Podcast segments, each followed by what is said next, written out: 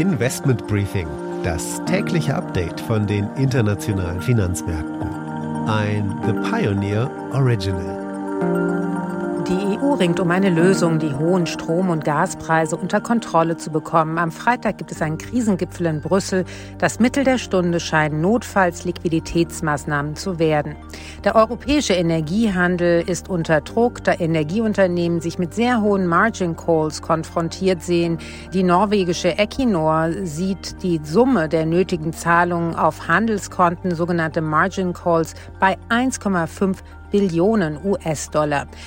EZB-Ratsmitglieder warnen jetzt schon, dass eine Rezession die Zinserhöhung schwächer ausfallen lassen könnte. Der Boden ist also bereitet für heiße Diskussionen im Rat am Donnerstag.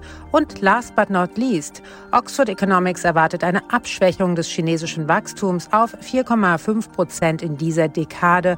Damit einen schönen guten Morgen aus Frankfurt. Mein Name ist Annette Weißbach. Ich freue mich, dass Sie auch bei der heutigen Ausgabe mit dabei sind. Der Blick auf die heutigen Themen. Die Geopolitik ist immer wichtiger dieser Tage. Ich habe mit Jan Friedrich Kallmorgen, Gründer der geostrategischen Beratungsfirma Berlin Global Advisors, gesprochen. Wir schauen auf die Energiekrise und voraus auf den Krisengipfel am Freitag in Brüssel. Danach geht es an die Wall Street zu unserer Börsenreporterin Anne Schwedt. Hier herrscht nach dem verlängerten Wochenende wieder schlechte Stimmung. Die Anleger blicken heute ganz gespannt auf den neuen Konjunkturbericht der Notenbank. Das Investment des Tages ist die Lufthansa. Der Streik der Piloten ist abgewendet.